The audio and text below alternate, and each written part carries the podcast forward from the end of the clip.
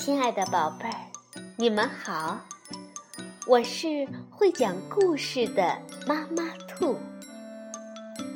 故事是可以玩的，欢迎宝贝儿们到小粽子和妈妈兔一起边看边听，玩故事。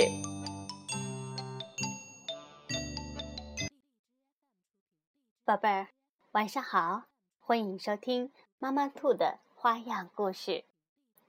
我们今天讲的故事名字叫《天上的帆船》，是由英国的昆廷·布莱克文图，梅思凡翻译，启发文化出版。天上的帆船，伊莎贝尔和尼古拉在沙滩上散步。他们随意地穿过一个又一个沙丘。看，尼古拉，有一艘破的不成形的帆船呢。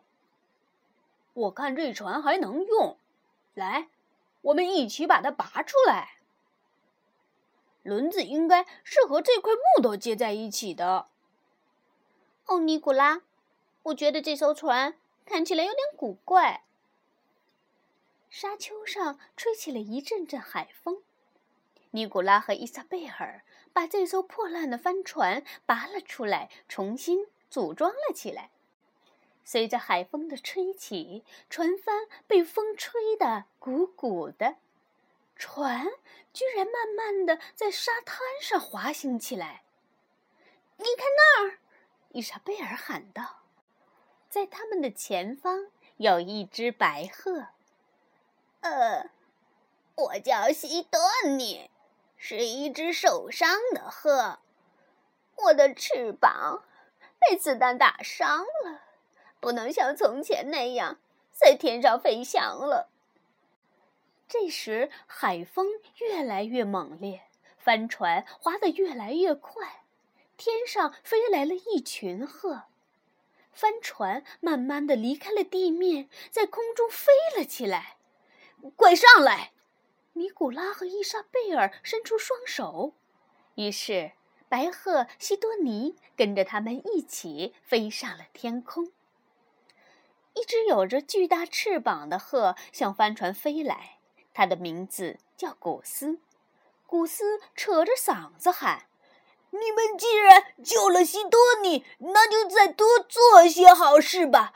从我这里望过去。”还有很多和西多尼一样无法在天空飞翔的鹤呀。我们是不是也应该帮助他们？伊莎贝尔，尼古拉问伊莎贝尔。伊莎贝尔想了想说：“嗯，当然，让古斯为我们带路吧。”帆船飞着飞着，来到了另一片沙滩的上空。一群野蛮的男孩正在追打一个女孩，西多尼喊了起来：“他们用石头扔他，哎，这样会打伤他的，说不定正好就打伤他的肩膀，和我一样。”快上来！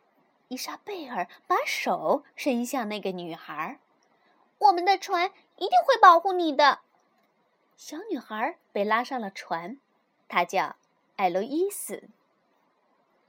从广阔的天空俯视下去，大地一望无际。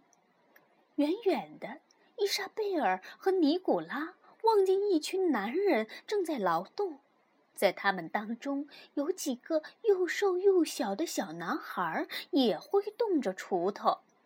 其中的一个男孩，他实在是太瘦弱了，看上去连举起锄头的力气都没有。帆船。几乎擦着地面飞驰而过，伊莎贝尔、尼古拉和艾洛伊斯把筋疲力尽的男孩拉进了船里。这个新朋友叫拉希德。艾洛伊斯用拉希德的破烂围巾替他擦掉额头的汗水。西多尼呢，把自己的羽毛给拉希德当靠垫。哎，快看，那片黑乎乎的烟雾是什么？伊莎贝尔叫了起来：“看，我们在一座巨大的城市上方，这里所有的东西都在冒烟，房子、工厂、汽车、人。艾路伊斯话还没说完，就咳嗽起来。拉希德和尼古拉也捂着鼻子，不停的咳嗽，连西多尼也不例外。伊莎贝尔生气的喊：“那些人难道没看见那个男孩吗？他快被烟雾熏得喘不过气了。”这回轮到我行动啦！古斯说着，就钻进了浓浓的烟雾里，把那个被烟熏得喘不过气来的男孩叼了上来。拉希德对男孩说：“大口呼吸，埃里克，这儿的空气是不是特别清新？”就这样，六个乘客随着帆船在空中自由地飘荡。忽然，空中响起一阵阵沉闷的巨响。伊莎贝尔大声地说：“我可从来都不害怕暴风雨的。”但是，这巨大的响声不是闪电，也不是雷鸣，而是炮弹的轰炸声和机枪的扫射声。帆船里的孩子们吓得紧紧地蜷缩在一起。西多尼探出脑袋往外看。哎，有个女人抱着孩子在逃命哎！哦，得赶快离开这里！伊莎贝尔叫了起来：“等等，我们应该去救他们。”一定是女人怀里的孩子看见了我们的帆船呐！”西多尼说道。所有的人都伸出手来，西多尼用上了他的爪子。大家把这个叫马格达的女人和她的孩子里拉安置到船上，帆船重新飞上了天空，小心地躲避四处飞来的子弹。可是船身被打穿了，船帆也破了好几个洞，帆船摇摇晃晃地失去了方向，眼看着就要坠落。终于，摇摇晃晃的，他们又来到了海滩。尼古拉说：“我们可以在这里靠岸呢。”尼古拉建议道。“哦，小心，那里有个巫婆！”伊莎贝尔喊道。“不是的，她是我外婆。”艾路伊斯第一个跳下船。外婆在这里卖鱼。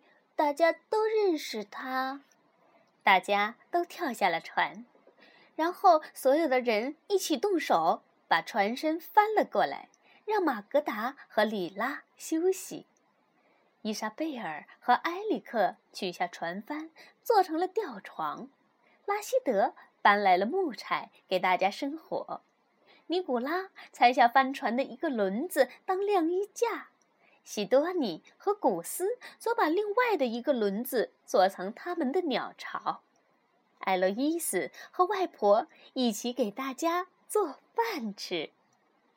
外婆做的鱼汤鲜美无比，她还在鱼汤里加了一条会飞的鱼，好让西多尼的肩膀早点好起来。真希望你们能在我这儿多待一些时间呢。外婆说道：“可是，我们都还有各自的家人呢。”尼古拉回答说：“还有朋友。”拉希德补充：“而且我们还有很多重要的旅行呢。”古斯又说道。就在这时，拉希德指着海滩上一栋废弃的木屋，说道。用那些木板，我们也许可以做一艘比现在还大三倍、又会飞的帆船。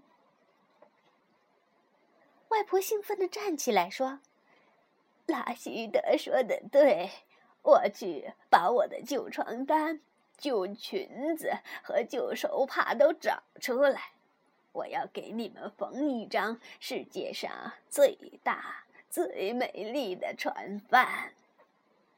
这个时候，西多尼慢慢的飞向空中。哇，我又能飞起来了！谁想骑到我的背上来？于是，拉希德和艾路伊斯飞到了西多尼和狗斯的背上，其他人坐上那艘用木屋重新做成的大帆船。尼古拉说：“明天黎明时分，我们就出发，坐着我们的帆船，飞向广阔无际的天空。”